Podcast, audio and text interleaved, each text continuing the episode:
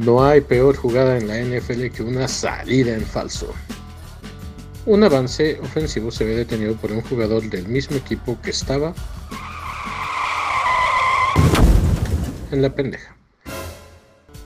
Para que a ti no te agarren igual en tu quiniela, toma nota de estos picks semanales de salida en falso. Bienvenidos a este capítulo súper especial, señores y señoras. Con esta nos vamos, se, acaba la temporada y qué mejor que disfrutar del, del, Super Bowl, ¿no? A lo que venimos todos. Chido Juan, cuéntanos, tienes ahí un ranking muy particular. Te saludo, ¿cómo estás, amigo? ¿Ya listo para disfrutar este partidazo? Cuéntanos de este ranking del cual, con el cual nos quieres saludar. ¿Qué tal? Buenas noches a todos. Pues sí, ya es el último juego del año y esperar hasta inicios de septiembre.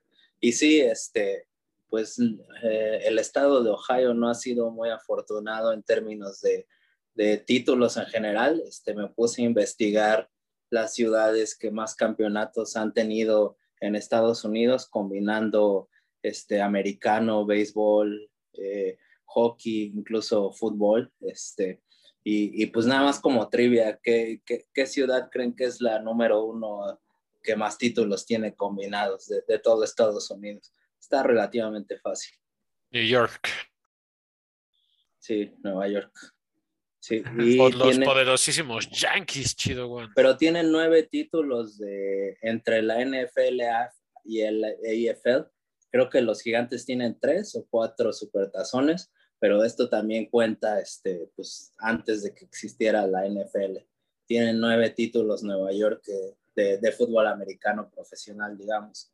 Pero les quería comentar, bueno, Los Ángeles se encuentra en el lugar número cuatro de todo Estados Unidos y tienen dos títulos de NFL y AFL eh, combinados.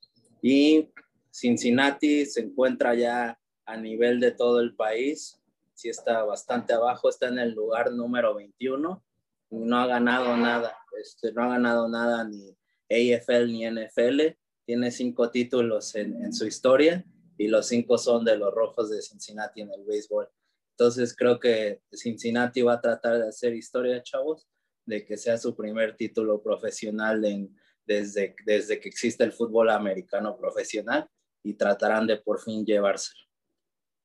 Fíjate, chido, Juan, a, propósito del comentario, por ahí circuló en redes sociales un video muy emotivo donde están puros aficionados de los Bengals celebrando el, pase al Supertazón y la verdad es que eh, está súper emotivo, ¿no? Como dice una ciudad que no ha ganado nada deportivamente, pues ahora tienen la oportunidad, ya hablaremos de, las historias de Cinderella, ¿no? De, los dos corebacks que llegan por rutas muy diferentes y que le traen un, ánimo y una situación muy, muy interesante a sus ciudades.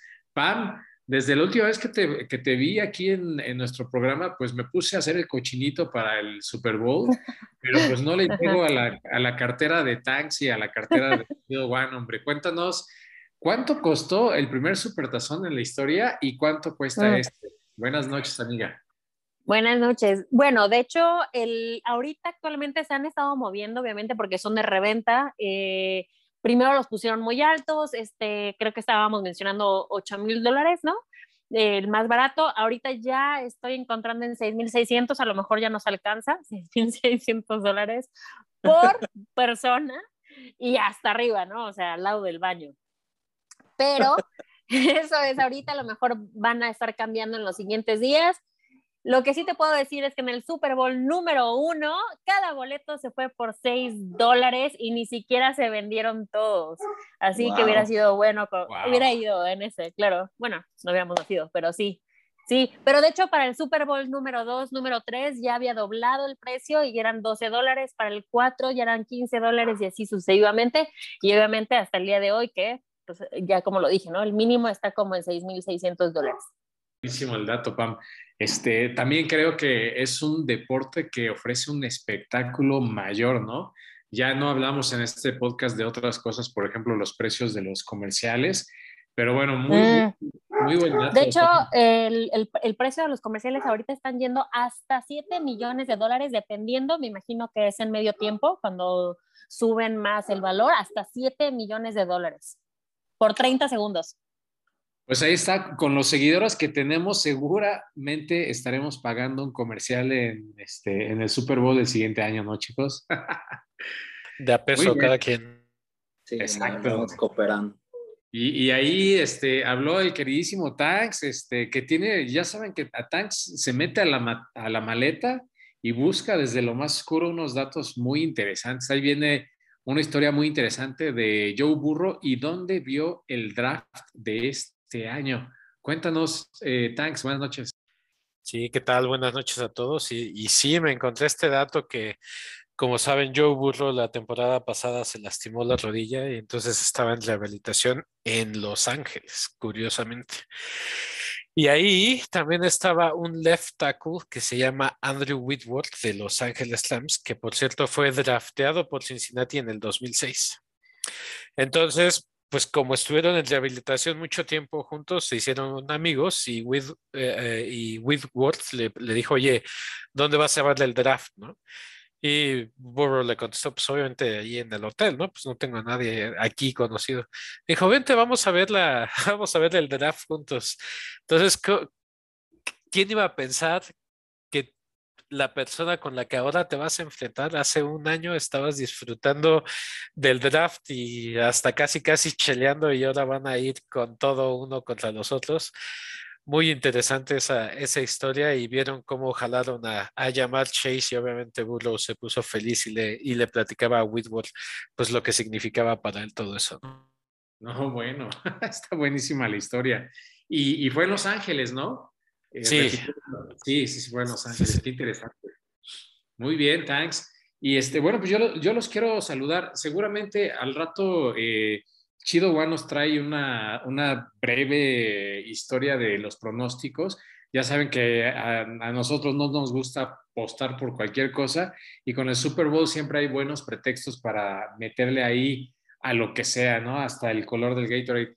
Pero bueno, hablando de pronósticos, yo los saludo con dos datos ya es como una cuestión de culto. Este, los Simpsons suelen este, pronosticar cosas, ¿no? Y ya se dejaron caer con su primer pronóstico del Super Bowl.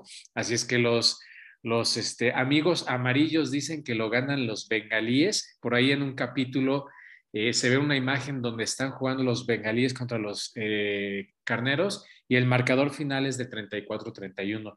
Y por otro lado, eh, las los sistemas de, inteligentes que tenemos en casa como Siri, Apple y, todos estos, pues también ya están sacando los pronósticos, ¿no?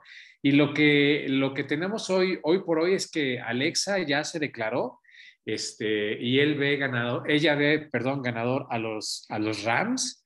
Y por el otro lado, Siri no está tan convencida. Hace rato Pam nos comentaba que hizo la prueba en casa ya le preguntó y más o menos deja ver que, que el ganador es Rams, pero no lo, no lo declara con, contundentemente, ¿no? Así es que bueno, con estos eh, saludos de, de, los compañeros del emparrillado, les mandamos un grato abrazo a todos los que nos siguieron durante toda la temporada. Esto ha sido eh, salido en, salida en falso. Y no nos queda más que dedicarles este, nuestro tiempo y agradecerles que nos dejan estar con ustedes para escoger el pick final, ¿no? Ya con esta no, nos vamos, digamos que por esto, por lo menos en esta temporada. Así es que a darle. Eh, bueno, pues ya sabemos, son los Rams de Los Ángeles y los Bengals de, Cincinnati. Y bueno, pues un partidazo que, que, se viene, ¿no? Yo les pongo el contexto y después de ahí nos vamos al análisis. 8-6 es la marca eh, ganadora para los bengalíes llevan ellos eh, la victoria por dos partidos y solamente se ha jugado un tiempo extra en 1990 y lo ganaron los Bengals 34-31. Curiosamente, es el, el marcador que ven los Simpson. Los Rams salen favoritos, el dato del Chido One que me pasó hace rato por, por abajo de la mesa, por 3.5 puntos y el over-under está en 48 y medio. Vamos a ver si lo cumplen, ¿no? Y bueno, un dato curioso, es eh, los dos sembrados número cuatro de la americana y de la, y nacional. Es la primera vez en la historia del Supertazón que no llegan a jugarlo ni el sembrado uno o el sembrado dos. Eso se me hizo muy interesante, ¿no? Y, bueno, pues los dos llegan, algo también muy curioso, este dato patrocinado por nuestra amiguísima Pam, este, los dos equipos llegan con exactamente el mismo número de puntos anotados en la campaña regular. Ahí están, ¿no? Muy interesantes. Este, bueno, antes de meternos al análisis, como ya lo hicimos en la ronda eh, final antes para, para, para, el Supertazón. Vamos a ver el X Factor, vamos a ver el, el, Shining Star de cada equipo, qué ofensiva y defensiva le damos el, el H, como diría por ahí, y el MVP, vamos a platicar de estos puntos. Pero bueno, algo en general que quieran comentarnos, queridísimos amigos, antes de empezar de lleno respecto a este Super Bowl. No, yo no. Seguro, Chido Juan, seguro. Ya suéltate con tu favorito no, Stafford. No, tranqui, Bueno, el Super Bowl número uno, de hecho, fue Kansas contra Packers y lo ganó Packers. Gracias a Dios. ¿O no? Pues Eso es algo que sacaba, sí. Hoy, hoy, no, hoy, no hablo, hoy, no, hablaré nada de, de ese equipo por, por, respeto a los bengalis y a los carneros. Ahí te van, ahí te van unos datos interesantes para, para calentar motores que dice Mochido Juan. Eh, el jersey blanco ha ganado 14 de 17 partidos en las últimas veces que se enfrentan y van los Rams con su jersey blanco, es lo que tengo entendido. Y el local administrativo, ya saben que siempre pues la sede del Super Bowl va cambiando y se escoge un local administrativo. El año pasado coincidió que el local administrativo era también el local real, ¿no? Porque los bucaneros les asignaron el papel de, local administrativo y ellos se lo llevaron, siendo el único equipo que ha ganado un Super Bowl en casa, ¿no? Esta vez pasa algo muy raro porque se juega en el estadio de los Rams, pero siendo ellos su casa, siendo ellos los locales, digámoslo así, pero en el papel la realidad es que el local administrativo esta vez es para los bengalíes. Y los Bengals eh, tienen la ventaja en ese sentido porque los locales administrativos tienen este, una marca, perdón, de 11, 11 perdidos y, perdón, 11 ganados y 15 perdidos. Eh, eh, retomo las palabras, pues ahí está la, la, leve desventaja, ¿no? Y bueno, este, dos datos para, para, arrancarnos ya directamente con el análisis. Stafford es el quinto coreback que llega al Super Bowl después de haber jugado 100 juegos de temporada regular o más. Siempre que se ha dado ese dato, los otros cuatro han ganado el Super Bowl. Y por otro lado, Burrow es el segundo coreback en la historia en llegar al Super Bowl en su segundo año en la NFL. Solo otro coreback lo había logrado, Russell Wilson, y lo ganó. Y lo curioso de este dato es que los dos lo juegan con 25 años y 65 días exactamente. Se repite la historia. Bueno, pues ahí está. Señores y señoras, niños y niñas, nos arrancamos. X Factor, ¿quién va a ser el jugador que, determine este, las jugadas interesantes, que realmente no sea como alguien tan importante que esté ahí ah, bajo la sombra? Eh, Chido Juan, ¿tú qué nos dices? Creo que es como parte de las apuestas y no es que sea tan desconocido, pero pues creo que va a ser mucho, obviamente, eh, del lado de los bengalíes, Joe Burrow, Jamar Chase, eh, incluso Joe Mixon, pero alguien que creo que puede aprovechar, este, creo que, no sé si Tax va a hablar de esto, pero obviamente yo creo que Jalen Ramsey va a estar marcando este, uno a uno a, este Jamar Chase, y el que, el que puede aprovechar eso es uno de los receptores de, de los bengalíes, T. Higgins, y creo que pues este no, no, estoy muy seguro quién es el otro esquinero de los carneros, pero creo que ahí puede, puede aprovechar y creo que lo puedo ver como un X Factor, Charlie. Perfecto, thanks. ¿Tú cómo ves? Uy, del lado defensivo, como todos vamos a estar, cuando juega Rams en la defensiva, vamos a estar viendo a Aaron Donald, a Von Miller y Cincinnati tiene que hacer algo para detener a esos dos monstruos. Pero por ahí Leonard Floyd se puede meter a hacer también varias sacks y en especial el left tackle de, de la ofensiva de, Cincinnati, que es bastante malo este Jonah, Jonah Williams, ¿no? Entonces, creo que por ahí puede ser ese X factor del lado defensivo de, de Rams. En la ofensiva, Akers. Lo platiqué que en su momento se lastimó antes de empezar la temporada. Sufrió, creo que lesión de ligamento. Nadie daba un peso para que regresara esta temporada, ni en playoffs un milagro de que esté jugando, ya lleva tres partidos jugando y los tres ha sido como más, más y más lo, que puede hacer, ¿no? Y del otro lado, la defensiva, o sea, todo el perímetro de defensiva de los Bengals para detener a Cop, tienen que hacer algo para detenerlo, porque si no, no, y no creo que solo uno lo pueda hacer, ¿no? Yo creo que sí tiene que ser ahí varios. Y sí, lo que comentó Chido One, el lado ofensivo de, de los Bengals o Higgins o Void, porque obviamente eh, van a marcar a, Chase como no tienen idea. Perfecto. Fíjate que está, eh, estaba viendo yo, eh, me sigo quedando con esta historia de Evan McPherson, el pateador de los Bengals, como un posible factor que, que sea un agente de cambio y que realmente yo veo un partido ahí como medio cerrado y si lo van a ganar los bengalíes, yo creo que lo van a ganar por un gol de campo, ¿no?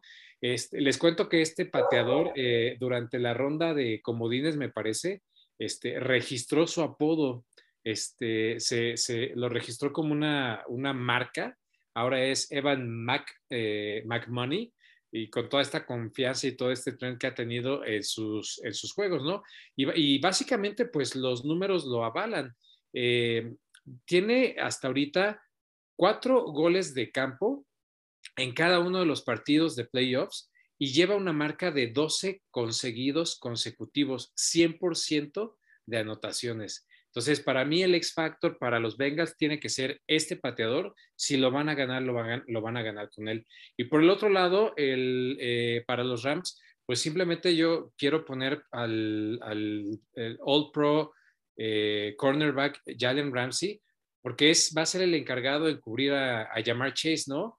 Y, bueno, pues es un jugador que termina con 77 tacleadas en el año y cuatro intercepciones. Y nada más como contexto, cuando se enfrentaron a los top receivers de la liga, los Rams lograron contenerlos de, manera muy bien, ¿no? Por ejemplo, contra Justin Jefferson de los Vikingos y DK eh, Metcalf de Seattle, solo los, los, dejaron con tres atrapadas y 25 yardas, nada más. Una de las eh, eh, rendimientos más bajos de estos dos receptores. Y cuando jugaron contra Devante Adams, pues también el resultado fue 5 atrapadas y 41 yardas. esos son mis X Factors. Pam, ¿tú a quién pones en este sentido?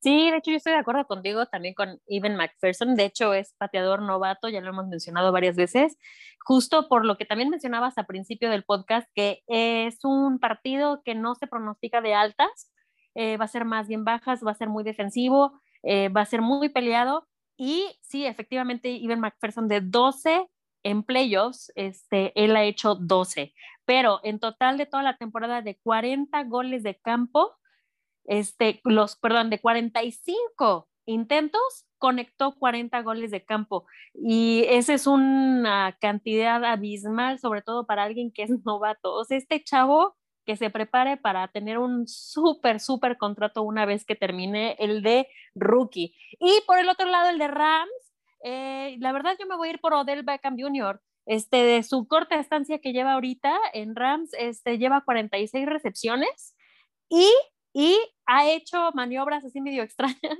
este, por, también por el entrenador que los han puesto, em, ha hecho, ¿cómo se llama? Ha lanzado balones. Entonces, es como un arma de doble filo y lo están utilizando muy bien.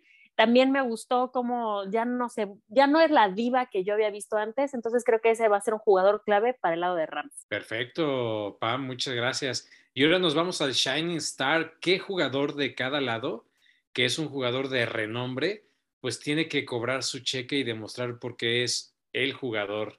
Eh, Tanks, ¿qué me dices de los Bengals y de los Rams? Yo sé que van a hablar de los QBs, así es que se los voy a dejar.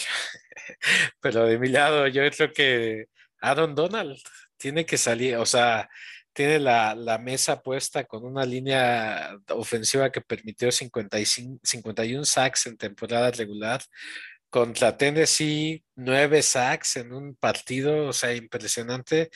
Yo creo que es el nombre más escuchado y más hablado de, la defensa. Ha sido, ha sido jugador defensivo, nada más no le han dado el MVP desde mi punto de vista porque es defensivo, pero es un mega atleta y créanme que si, si no siempre se lo dieran al QB, lo hubiera tenido por lo menos uno o dos años como el jugador de toda, de toda la liga, ¿no? Entonces él para mí es el que tiene que salir de, ese lado. Y del otro lado, como dije que iba a, dejar que ustedes saben de los QBs, pues Chase, ¿no? Llamar Chase debe de salir a, porque fue el, el, el, pick número uno de Cincinnati, porque decidieron no jalar a, una, a un liniero ofensivo que había bastantes cuando agarraron a Chase y tiene que salir a demostrar que realmente es lo que es y, quitarle esa presión a, a, Burrow a través de pases cortos y de un pase corto, pues hacer una jugada eh, grande. Muy bien, thanks. Este, pues te, tomo la palabra, ¿cómo no hablar, hablar de Joe Burrow, no? Tiene un récord de 7-0 en playoffs desde college, va invicto. Y nada más completando tu, tu comentario, del otro lado, estamos hablando de Aaron eh, Donald, que lo va a estar cazando. Joe Burro tuvo 40, perdón, 51 capturas en la temporada. Fue el QB en la historia con más capturas que ha llegado a un Super Bowl. Detrás de él, el último coreback con tantas capturas, bueno, no tantas como esta, pero el segundo con más, tuvo 46 ganó el Super Bowl y se llama Big Ben en el 2008, ¿no? Entonces, bueno, eh, para argumentar mi punto, con tantas capturas que tuvo y una línea tan deficiente a la ofensiva, protegiéndole, pues Joe Burrow, ya lo comentaba en el podcast pasado, tuvo cero entregas de balón, ¿no? En, lo que fue la, la postemporada, donde lo traían asoleado. Es un tipo que veo concentrado, con un liderazgo y que literal cuando vio su, este, ¿cómo se llama? Su trofeo de, campeonato de la americana, pues lo vio como de reojo diciendo, pues ya saben a lo que vine, ¿no? Este me queda chico. Entonces, yo sí creo que aquí el, chico maravilla este, va a tener que salir a hacer lo suyo una vez más y le va a dar su primer campeonato a, la franquicia.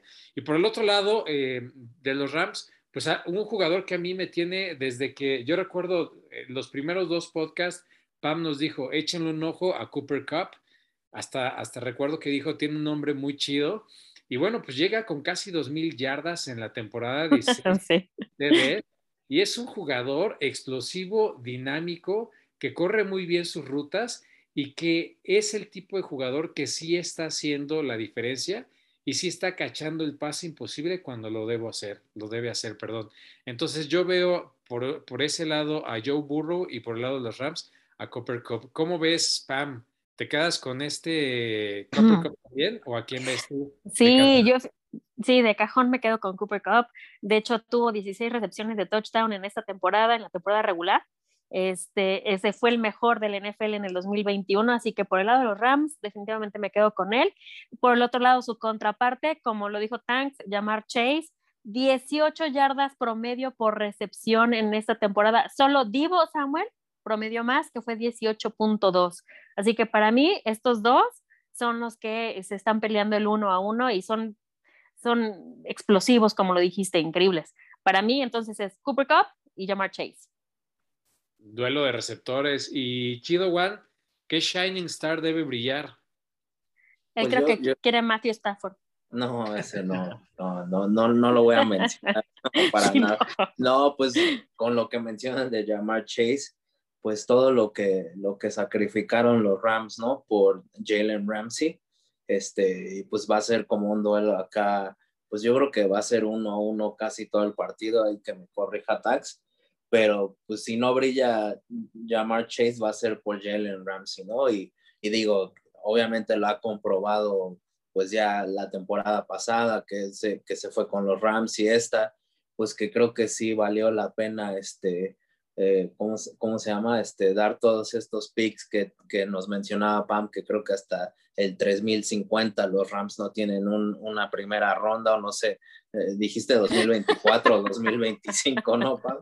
sí, son este, tres años. Ajá, entre, entre, ya, entre Jalen Ramsey y Matthew Stafford, pero yo creo que sí, pues la estrella que tiene que brillar, porque digo, el ataque terrestre de, de los bengalíes no es tan fuerte eh, obviamente, pues ya, este, ya yo también me quedo con, con Joe Burrow. Este, todo gira alrededor de los Baby Bengals, alrededor de Joe Burrow, pero si lo van a detener los, los carneros y, van a ganar el partido, pues la clave va a ser Jalen Ramsey por aire. Así es que con los carneros me quedo con Ramsey y, estoy de acuerdo contigo, este, Charlie, eh, del lado de los Baby Bengals, pues va a ser Joe Burrow. Muy bien. Defensiva Perdón, con la ofensiva, vamos a analizar las ofensivas. ¿A qué ofensiva la, ven metiendo más puntos? ¿A quién ven ganando este, en este cuadro? ¿Cómo ves tú, Tanks, las ofensivas de cada equipo? Ah, está, o sea, creo que en receptores están parejos, ¿no? Entre Cobb, Chase, Boyd, Bobel Beckham, o sea, eso no, no le veo. Joe Mixon y Akers también se me hacen como iguales. Creo que la diferencia desde mi punto de vista es que Burrow es mejor que, que Matthew Stafford, ahí está una, pero la línea ofensiva de los Rams pues, es muchísimo mejor que la de, la de los Bengals, ¿no? Eh, pero adelantándome un poco hacia dónde, hacia dónde va a ir mi pick, yo creo que los Bengals van a meter más, van a meter más puntos. Perfecto. ¿Pam? Uf, sí, está dura, ¿eh? Fíjate que estoy de acuerdo contigo, nada más que creo que Akers ha demostrado un poquito mejor juego últimamente que, que Mixon. Mixon, de hecho, terminó muy bien la temporada regular, pero ahorita en playoffs no sé, no sé qué le ha pasado. Y, y, y, y si, es, si fuera nada más por tierra, me iría por Rams, pero como es también por aire, me voy a ir por Bengals. Perfecto. Fíjese, les voy a dar como un dato que se me hizo muy interesante.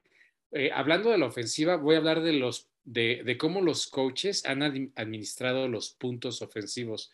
¿Recuerdan eh, cuando en la temporada regular coaches como el entrenador de los Ravens o de los Chargers se la jugaban en cuarta y no sé, y, este, y siempre la regaban? De hecho, los Ravens, pues yo digo que ahí perdieron su, su temporada, ¿no? En dos o tres partidos que en la última temporada se juegan. Y bueno, dos juegos, dos juegos que perdieron de plan. Sí, contra Pittsburgh y fueron divisionales ambos, ¿no? Y contra los innombrables de... Pues ahí les, va, ahí les, va, el dato hablando de las ofensivas, ¿no? Estos, eh, el, el, el, coach de los Bengals, este, bueno, pues es, es, es muy dado a, a, ir por los puntos seguros, ¿no? Entonces, bueno, aquí está en contraejemplo estos, estos coaches que ya los, eh, de los cuales estoy hablando, que toman las decisiones de arriesgar en cuarta y algo en vez de tomar los puntos, ¿no? Eh, en, en, este, en esta ocasión llegan al Super Bowl los Bengals solo en postemporada, solo con cinco touchdowns, ¿no? Y 12 field goals. Si hacen la conversión a puntos, de los cinco touchdowns han, han logrado 35 puntos. Y de los 12 field goals han logrado 36 puntos, ¿no? Entonces, bueno, Aquí creo que es muy importante la administración de puntos y, llegar a la zona donde puedes convertir de alguna u otra manera. Por ese lado, se me hace muy interesante que los bengalíes van a tratar de sacar puntos con este pateador de cualquier manera y no van a poner en riesgo los puntos, que creo que se me hace muy importante. Y por el otro lado, pues para mí la máquina eh, ofensiva que es eh, los Rams, eh, con Odell Beckham, ya lo decía Pam, con una madurez como muy interesante, y Copper Cup, un sistema aéreo, pero donde sigo pensando, y esto lo dijimos hace rato, que el talón de Aquiles es el mismo jugador que los ha llevado como lejos, ¿no? Estamos hablando del quarterback Matt Stafford. Creo que veo a las dos ofensivas muy parejas, pero sí veo un error de Matthew Stafford y por eso pues puede eh, pues regarla, ¿no? ¿Tú cómo ves, Chido Juan? Sí, sí, completamente de acuerdo, este, Charlie, e-, en ese sentido, ¿no? Este, pero sí, yo, yo creo que a nivel ofensiva pues está muy parejo ¿Y por qué no han corrido tanto el balón en esta postemporada? Pues porque creo que en línea ofensiva tienen los pobres bengalíes. Imagínense si tuvieran, pero sí, yo estoy, yo estoy de acuerdo con. Y, y creo que también, pues digo, ofensiva, pero si comparamos equipos especiales, este, pues el pateador de, de los Rams es, es, bastante bueno, pero eh, McPherson es como el top, yo creo, ¿no? Y, y, pues sí, si comparas a Burrow con, con, contra Matthew Stafford, pues sí, sí, sí veo la ventaja y, y creo que eh, había leído que no es muy seguro que el ala cerrado de los Rams, Tyler Higby, creo que está tocado, no es muy seguro si va a jugar o no. Entonces, digo, no es que el ala cerrado de, de, de los bengalíes sea así como top, pero no van a tener pues su, su, principal ala cerrada titular los carneros si es que Tyler Higby no juega. Entonces, yo sí le doy una ligera ventaja a, a los bengalíes también, Charlie. Muchas gracias, Chido Juan. Defensivas, tu mero mole, Tanks. ¿Qué defensiva sale más afilada? ¿Quién, quién tiene las mejores armas y más parejos son, son los Rams, ¿no? O sea, ya mencionaba a Don sí. Donald, Von Miller, Leonard Floyd, Ramsey, o sea, han dado mucho para construir esta, We esta defensiva. Weddles, que es, sí, buen safety, o sea, es, es, yo creo que sí está como muchísimo más, más balanceado. Y del otro lado, creo que si mencionamos un nombre ya o dos por ahí, ya es como mucho porque lo investigamos y porque nos metimos un poco.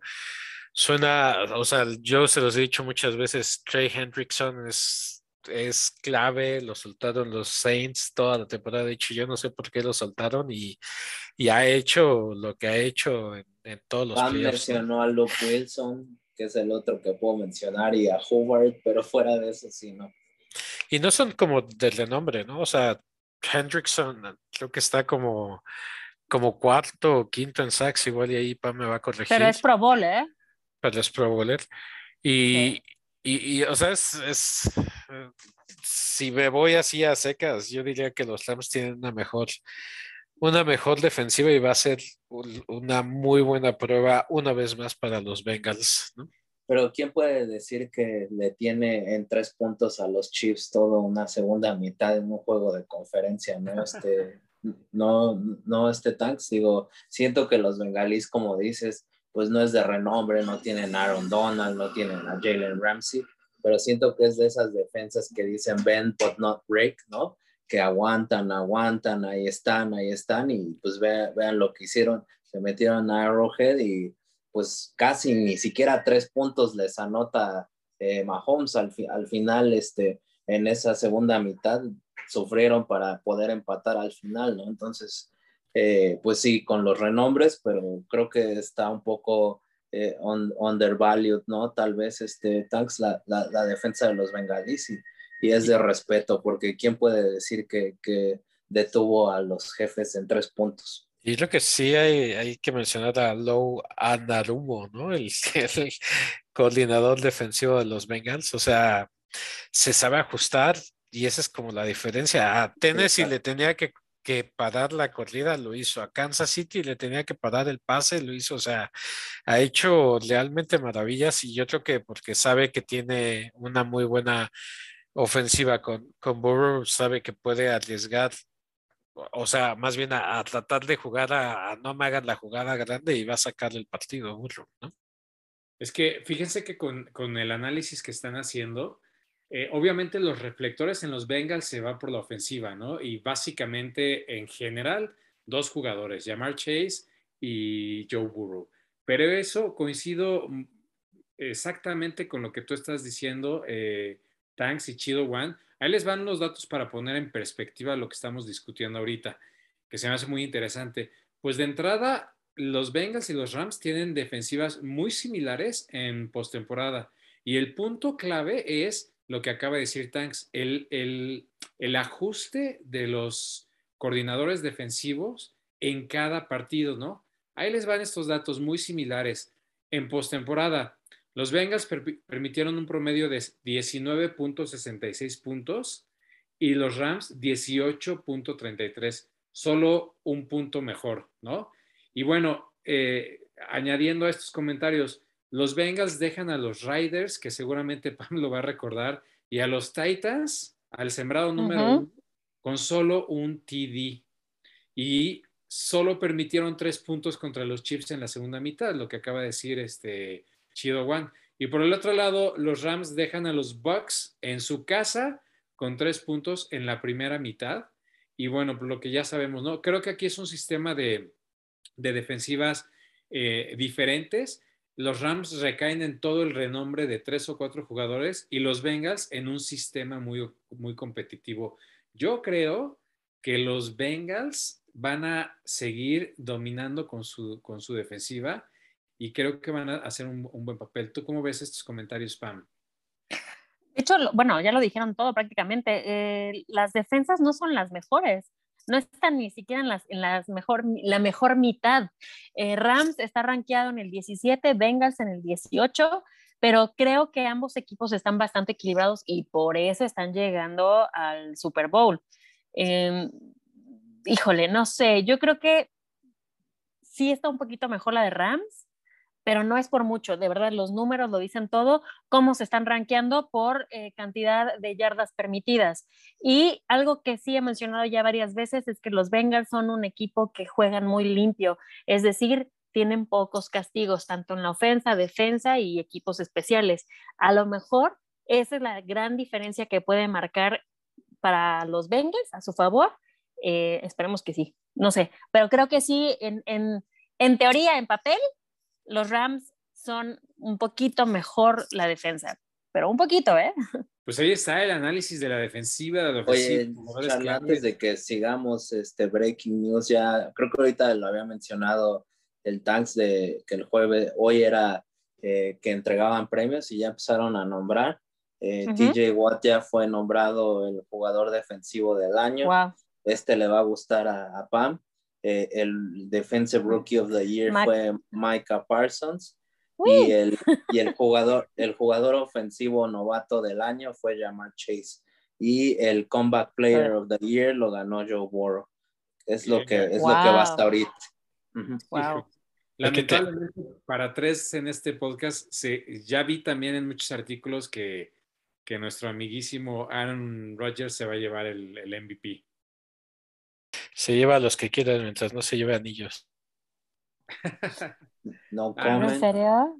No se va a llevar anillo. Vamos a ver ahí el, el Chido Bueno se está manteniendo en vivo y a todo color. Y bueno, pues la pregunta del millón, señores, eh, antes de dar carpetazo a este análisis, yo creo que va a ser muy claro nuestras tendencias cuando les pregunte si ustedes creen quién va a ser el MVP del Super Bowl, porque una vez eh, declarando este pensamiento, pues seguramente estaremos ya inclinando la balanza a nuestro pick final. Así es que, señores y señoras, sin más en medio, ¿a quién ven como MVP y quién se lleva el tazón? Venga, Pam.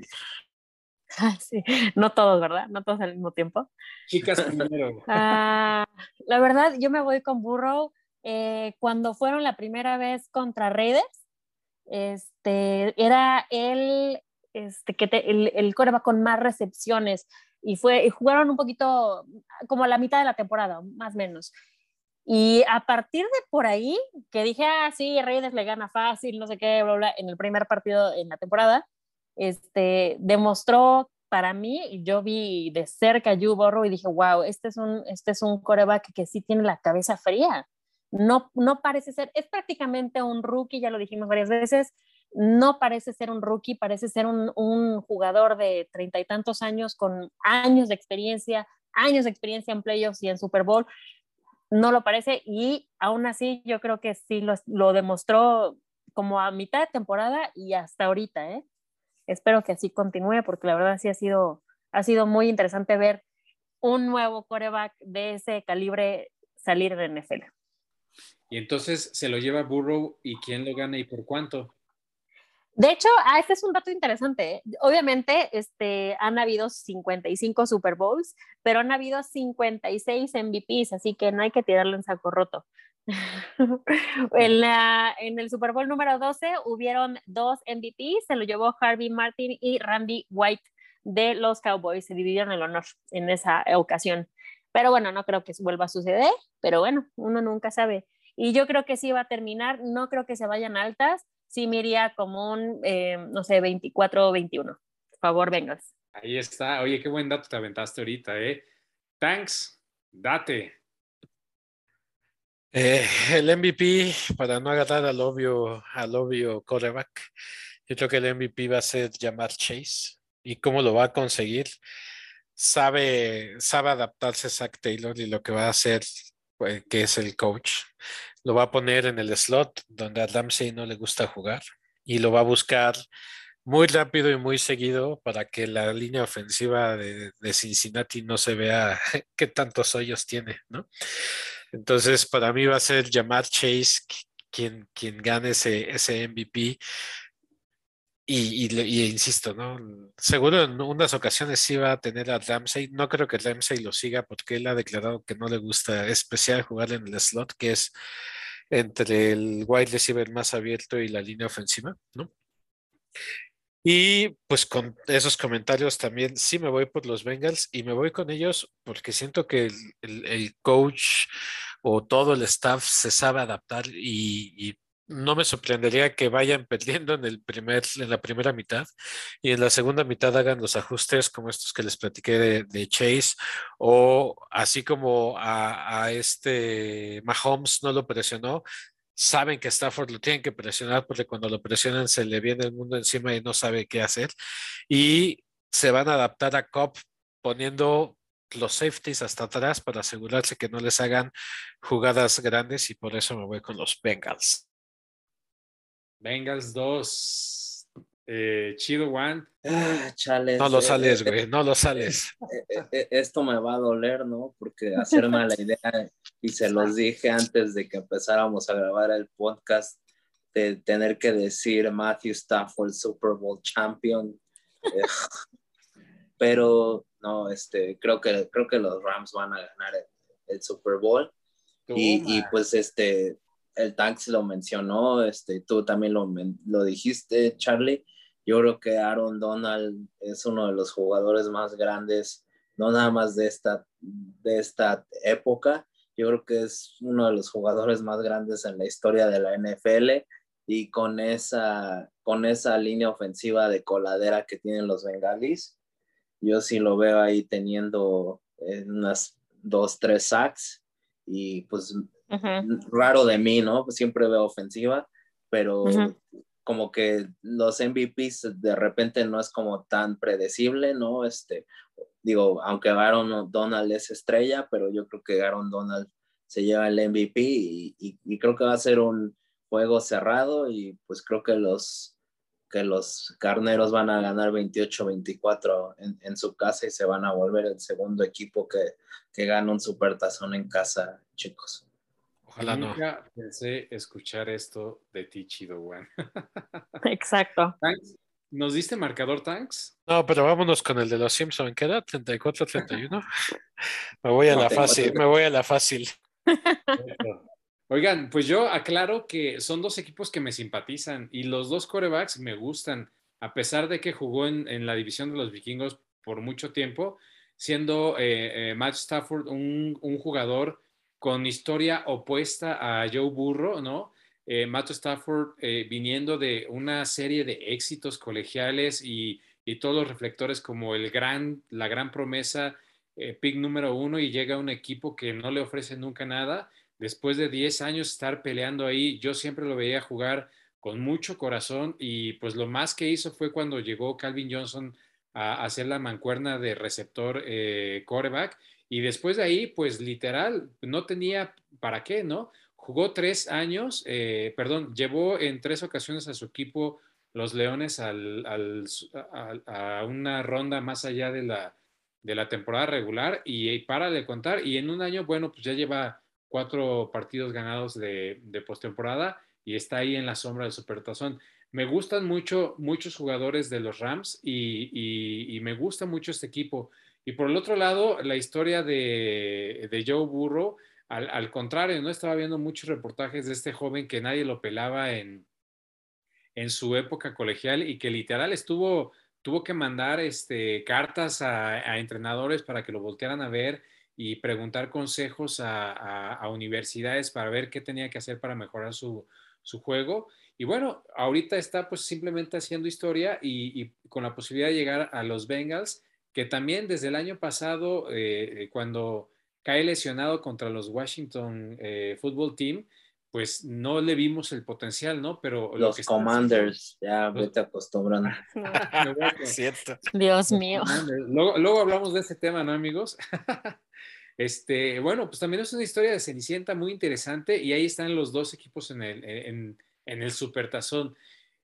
Eh, ¿Qué les digo? Este, yo creo que mi pick, el sí se lo voy a dar. Voy ligeramente, les voy a decir por qué escojo a los bengalíes, creo que lo han notado en todo el podcast creo que los bengalíes están en el supertazón y tienen más eh, posibilidades de ganarlo ahorita que en el futuro. Les voy a decir por qué. Pues recordemos que en su, en su conferencia, pues nada más están los Chiefs, los Bills, los Titans y ellos mismos, ¿no? Y los Ravens y el año que sigue no hacen pendejadas. Entonces, y, mis Chargers, no se te olviden. Y tus Chargers, pues, o sea, veo una conferencia muy difícil y veo muy poco probable que vuelva a llegar a, estas instancias, ¿no? Entonces, por ese lado, los Rams, de, repente en la nacional vemos equipos pues que no han solidificado, ¿no? Siempre la eterna promesa de los vaqueros, los Bucks que ahora ya pierden a su, a su este, quarterback, la eterna promesa de los, y ahorita seguramente empieza el drama de los Green Bay Packers y, los, eh, y, y su quarterback, ¿no? Entonces, pues no hay realmente un contendiente sólido y por eso creo que los Rams pueden repetir esta historia en el futuro. Por esa razón. de los Cardenales con Kyler Murray, ¿no? Pero no pues es como tan seguro. Pero ya ves que en la semana salió esta noticia que ya se desligó de todas las redes sociales de su equipo y ya sabes, ¿no?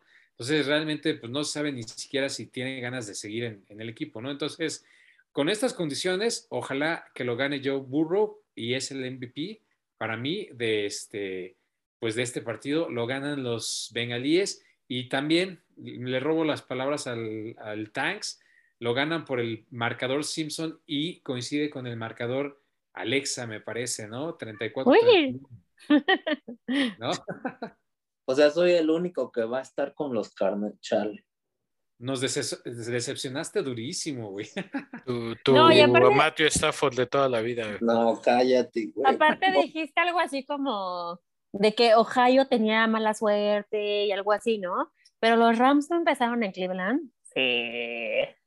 No, los Rams estaban en San Luis, en San Luis, sí, no, empezaron en, Cleveland, luego eh, creo que a principios de los 50 se fueron a Los Ángeles, luego se fueron a San Luis, que ahí fue donde ganaron un Super Bowl, y ahora acaban de regresar a Los Ángeles, entonces también son de allá.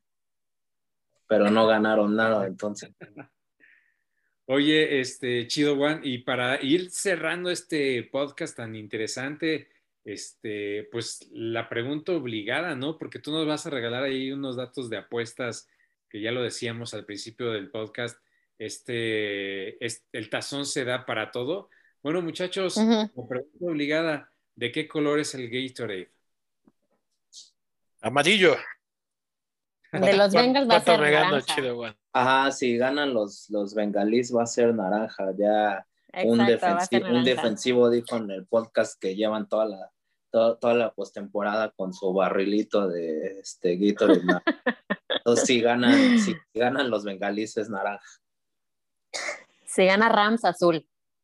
Si gana Rams, no sé. Sí, de, de hecho, ese es uno de las. Eh, digo, hay muchos props de, de apuestas, chavos, ¿no? Este, encontré los como cinco más raros y uno de ellos es de qué color será el líquido que, que le derramen a, al, al, al, coach ganador. El, el, el, más obvio es el naranja y, y le diste al ah. segundo, este, Pam. El segundo es azul. El tercero es, este, pues creo que estos Gatorades que son como transparentes, como que parecen agua. Luego sigue el de Lima, que es este, eh, eh, verde y amarillo, rojo y el menos probable y el que te daría más es morado. Ah, qué chistoso. Diez pesitos al morado. Este, y, si quieres, Charlie, pues ya les, doy los otros cuatro este, props como más raros que vi, ¿no? Hay muchas cosas, pero mira, el, el primero que vi es este, cuántos este, comerciales que tengan perros habrá en el supertazón.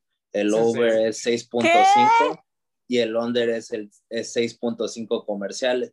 Y esto pasa porque muchas cervecerías, incluyendo Budweiser y Bud Light, utilizan este, perros para sus anuncios. Entonces está la apuesta de si el over, si va a haber más de 6.5 comerciales con perros en el supertazón o menos. Voy under, voy under.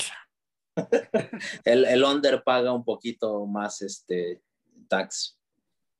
La siguiente, y creo que esas se las comenté eh, fuera del aire, es de qué color van a ser los zapatos que va a usar Snoop Dogg en el show de medio tiempo, que, que ni hemos hablado de eso, Charlie, pero creo que es lo que más me emociona, es un, show que va a estar increíble, hace mucho tiempo no había algo así. Eh, el color favorito o, es que sea azul y, el menos probable es que sea rosa, ¿no? Si, si apuestas por rosa, es, eh, te, vas a llevar más dinero.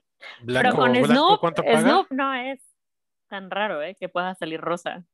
Más, más 1600, más 1600 sería con, rosa. Sí, unos 10 dólares. Sí sí, sí te llevarías un, un dinerito. sí, me está tentando a hacer esa. ¿eh? La siguiente apuesta, y esto es, pues recordarán ese supertazón de hace 18 años, es que si habrá alguna falla de vestuario, y esto por Janet Jackson, ¿no? Este, que sí que haya, este, obviamente, eh, que haya es, es más, eh, te, te, da más dinero a que no haya, ¿no? Pero esa es otra de las como wacky props que vi de, apuestas. Se, me hizo chistoso. Luego, este estaba medio ñoña. Sé que esto le va a gustar más al Tanks por, porque anda monitoreando su dinero.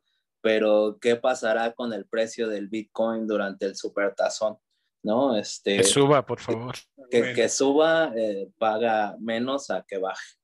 ¿no? Es, es la, y la última apuesta era esa, este, digo, hay, hay, muchas más, pero de qué color será el líquido de, del Gatorade. También había visto por ahí otra, este, cuánto tiempo iba a durar el, el himno nacional. Me parece que va a ser una cantante de country y estaba como eh, el over or under como 90 segundos, pero la última vez que cantó creo que un himno duró 86 segundos. Igual este, el volado, este, pues digo, es 50 y 50, pero que, quién lo va a ganar y qué van a escoger, si es de recibir o patear, ¿no? Hells never fails.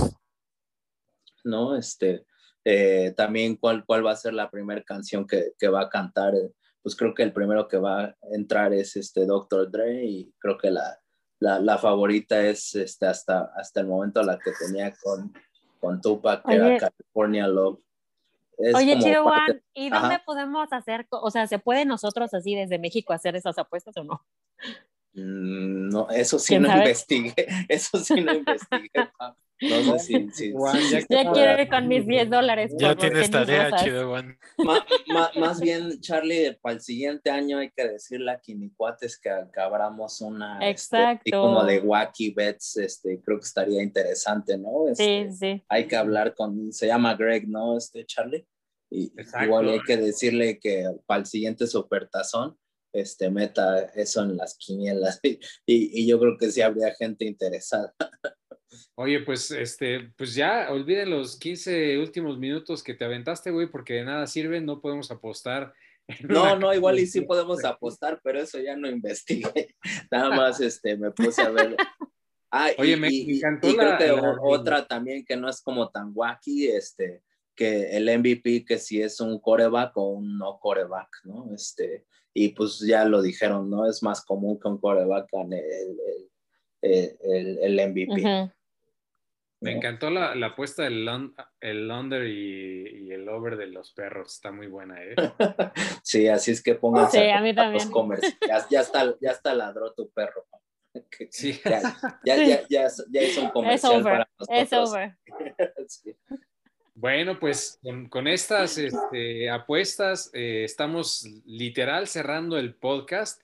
Eh, pues una, reflexión, les agradecemos muchísimo el habernos permitido estar con ustedes, acompañarlos, darles un poco de, nuestra investigación y de nuestro tiempo para que ustedes escogieran sus, sus picks. Y ya veremos qué viene eh, la siguiente temporada, ¿no? La, la, la T2, temporada número 2. Este, no nos despedimos, seguramente es un, un hasta luego. Y por mi parte, pues agradecerle al Chido One, a Pam y a Tanks, que no solo fueron las, las horas eh, podcast, sino todas las horas planeación, todas las horas chat, cábula y desmadre que se ve detrás del, escenario que nos permitieron despejar la mente en, estos épocas de, en estas épocas de pandemia y que le dieron un sentido ahí a nuestro tiempo libre un ratito. Espero lo, lo disfruten. Eh, bueno, pues yo soy Charlie y les agradezco muchísimo. Tanks, ¿cómo te despides? También mencionar a nuestro editor, ¿no, Charlie? Que se pasa también ahí horas adicional, como dices, al antes y, a la producción de esto. Y, sí, o sea, sí es el, es, el tazón, el último partido, pero también ya está empezando la siguiente temporada entre coaches que están haciendo, que ya están contratando. Eh, eh, divas que quieren salirse de sus, de, sus equipos y muchas cosas que, mencionar y platicar. Seguramente. Entonces, pues sí, como dices, vamos a, seguro vamos a tener ahí alguno que otro podcast entre que empieza la otra temporada, pero vamos a, vamos a, seguir llegando hasta el, podcast favorito de todos, ¿no? Chido Juan, ¿cómo le dices hasta luego a la gente? Pues este, en primera ha sido un verdadero placer, ya lo había dicho, pero a ti, Charlie, a Tanks y a Pam, ¿no? De, de poder este, compartir con ustedes, este era algo que yo ya hace mucho tiempo quería hacer y pues a toda la gente que nos ha estado escuchando, muchas gracias. Eh, sí será una temporada la siguiente medio extraña, eh, pero pues ya estaremos hablando de eso, de eso después a disfrutar el supertazón y pues la verdad yo lo que voy a disfrutar más es el medio tiempo con Dre, Snoop, etcétera, etcétera, va a estar bastante bueno y, y, que pues todos tengan, se diviertan, ya lo vean desde su casa desde donde sea, con quien sea que lo vean, diviértanse viendo el supertazón el domingo, que pues ya no tendremos fútbol hasta, el, hasta septiembre. Así es que pues muchas gracias a todos. Muchísimas gracias, amigo Pam. Uy, ya, pues sí, cierto, tiene razón Chido Juan, todavía nos queda un último partido, hay que súper disfrutarlo. De hecho, creo que no lo mencionamos, pero este es un partido con entrenadores head coach muy jóvenes. De un lado tenemos de 38 años a Zach Taylor, del otro lado 36 años a Sean McVay. Así que creo que también es un súper mérito, este, treintañeros, este, este partido de head coach y a disfrutar este último partido antes de que se nos acabe la temporada. Y bueno, ya nos vemos. Oye, y un, y un reclamo a la NFL, ¿no? Que al, al mover la, una semana el partido del Super Bowl, ya no nos toca aquí en, en México, en Puente, así es que ya no puede chelear un agosto y el día siguiente. Yo, ya le, yo, ya le, había dicho a mi esposa que si llegaban los empacadores iba a pedir el lunes y pues les agradezco que no, porque ya no, no queme un día de vacaciones. Pues en los siguientes 20 años no lo vas a tener que ocupar, güey. Este, bueno, pues ahí está. Este, pues muchas gracias. Nos andamos viendo con nuevas sorpresas, un podcast mejorado y gracias a todos los que se tomaron el tiempo de criticarnos. Eso nos hace fuertes y ya, ya lo verán. Eh, ahí viene la temporada número dos. Amigos, muchas gracias. Se finí.